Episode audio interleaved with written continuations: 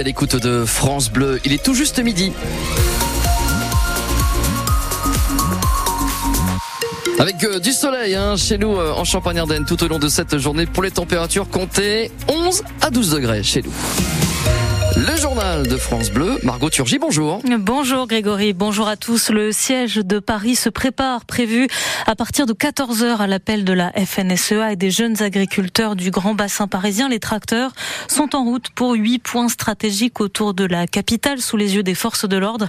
15 000 au total mobilisés en France aujourd'hui, huit points autour de Paris, dont un à Joussigny en Seine-et-Marne sur l'autoroute qui relie Reims à Paris. Etienne Cholet. À partir de 14h, l'autoroute A4 sera bloquée. C'est elle qui relie Reims à Paris. La FDSEA et les jeunes agriculteurs vont se relayer pour bloquer cet axe direction la capitale.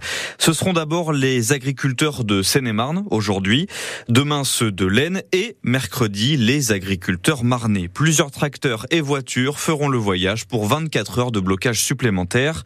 Voilà pour la partie nationale. Dans le département de la Marne, trois opérations filtrage sur trois ronds-points. Dès demain matin, 6 heures, les tracteurs arriveront au rond-point de la Sceau à Vitry-le-François, au rond-point de Tillois sur la N31 direction Reims et au rond-point de la Grande Romanie pour l'Argonne. Aujourd'hui, il y a déjà une opération péage gratuit à Sainte-Menou organisée par le syndicat de la coordination rurale.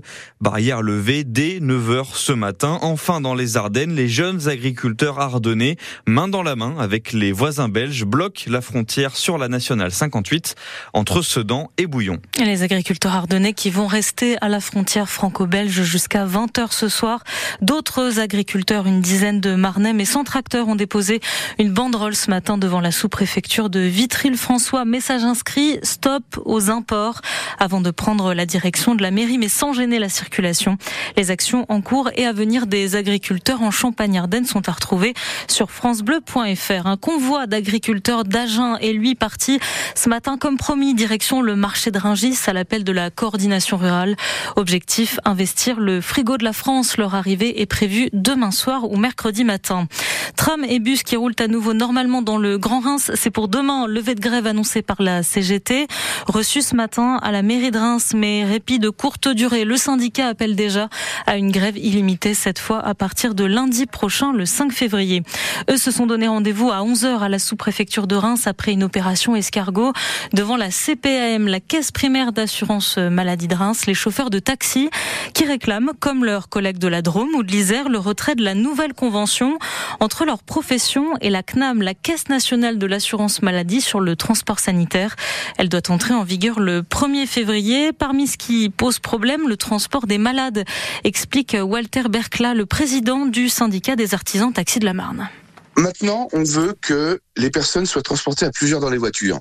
Ok, d'accord. Bah déjà, il y a des départements où dans leur convention, eh ben euh, c'est pas marqué, donc ils ne peuvent pas le faire. Nous, dans la Marne, nous pouvons faire du transport simultané.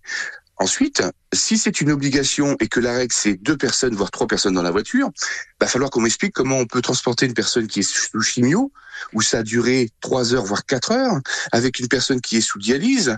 Combien de temps l'une des deux personnes va attendre que le taxi arrive? Combien de temps en plus sur la route? Quelles sont les conditions de sécurité et d'hygiène que la CPM va pouvoir nous proposer? On ne sait pas.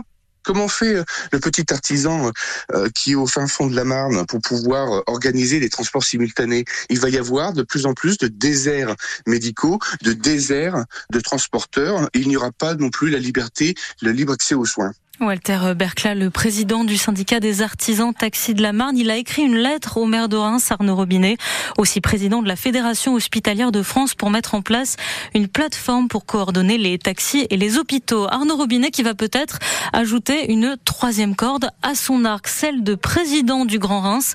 Le nouveau visage de la collectivité doit être élu ce soir, Sylvie Bassal, à l'issue d'une séance extraordinaire du Conseil communautaire. C'est le doyen des 206 élus du Grand Reims qui va ouvrir la séance extraordinaire, Germain Renard, le maire de Muison. Un rôle très ponctuel puisque depuis la démission de Catherine Vautrin, c'est Alain Toulec, le maire de Rilly-la-Montagne et premier vice-président à l'aménagement du territoire qui faisait l'intérim.